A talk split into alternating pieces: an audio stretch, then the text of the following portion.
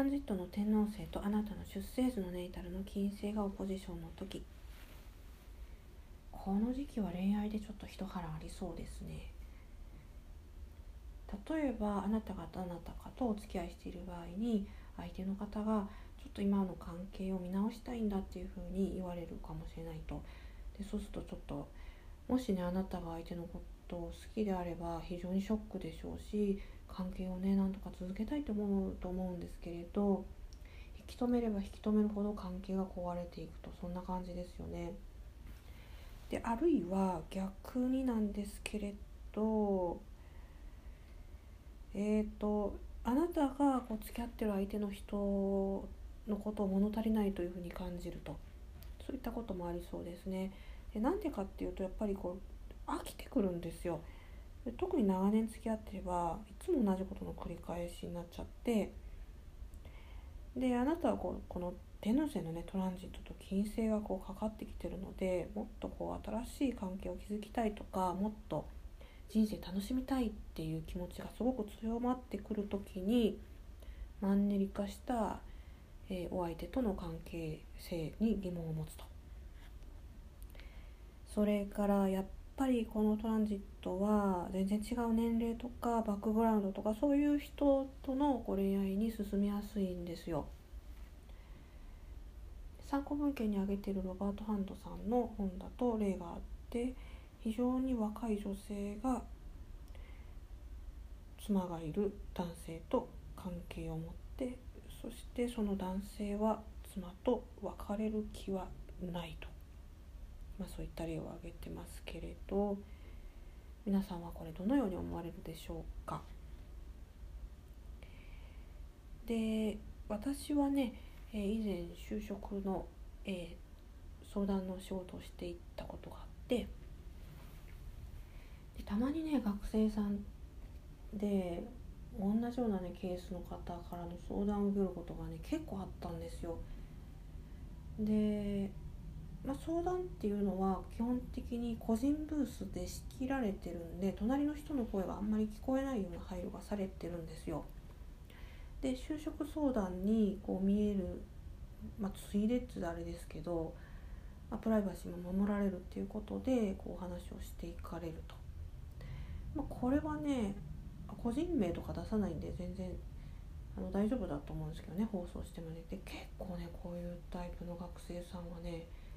いや意外とびっくり多いんですよ。相手の男性の方があ女子学生さんなんですけどねほとんどね、まあ、妻子持ちでまるっていう企業に勤めててでそれは結構ね名のある企業なんですけどそういう関係に陥ってるんですけどいかがなものかと。でまあ、いかがなものかって言われてもねここは就職のね相談の場なんでねっていうふうに内心思ってたんですけどまあね結構びっくりですよね。皆さんだったらねこれどういうふうにね答えますかね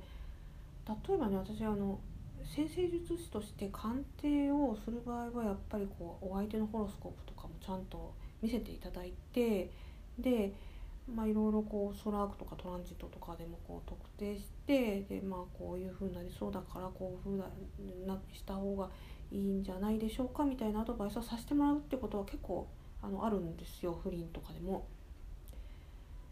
でだけど別にこうあの占いじゃないじゃないですか。で、そういったねこうそう深刻なね相談をね受けた時にまあ本当にねなんというかねあの私はねトランスサーフィンとかも結構好きなんで人生こうそれぞれ人それぞれでいろんな層があってでそれその人の持ってる層がこう集まって集合体を作ってるんでその人のだから問題なんですよ。だからこうむやみなこうやめた方がいいですよとかそういったことは言わないように気をつけてでなるべくねま、就職相談っていうブースだけど恋愛の話をよくよく、まあ、傾聴っていう形で聞くようにはしていましたね実はね。まああの内心はねどうなんでしょうかねと思ってましたけどね、まあ、妻子があってで若いねまだ21とか2とかの学生さんにね手を出してで別れるみたいに言ってるっていうんですけどなわけないじゃないですかね。まあ多分ねそういう男はね仕事もあんまりできないし、まあ、ろくなもんじゃない。本当何やってんだてめえってこう言いたいところなんだけどそれはねさすがに言わなかったですね。きちっとこう話は聞いてあげるけどやめなさいとまでは言わなかったですけどね。ちょっとそれはどうなのかなっていう程度のお話はしました。まあ本当にねもう無垢な学生さんをね狙ってねそういうことしてくるやからもいるっていうことで、まあ、若い方も聞いてくださってるんでちょっとね注意をあのしておかれた方がいいかもしれないですよ。まあでもそれね問題に当たるのもあなたご自身ですし解決するのもあなたご自身だっていうことなんですけどね。そしてちょっと話はそれちゃったんですけれど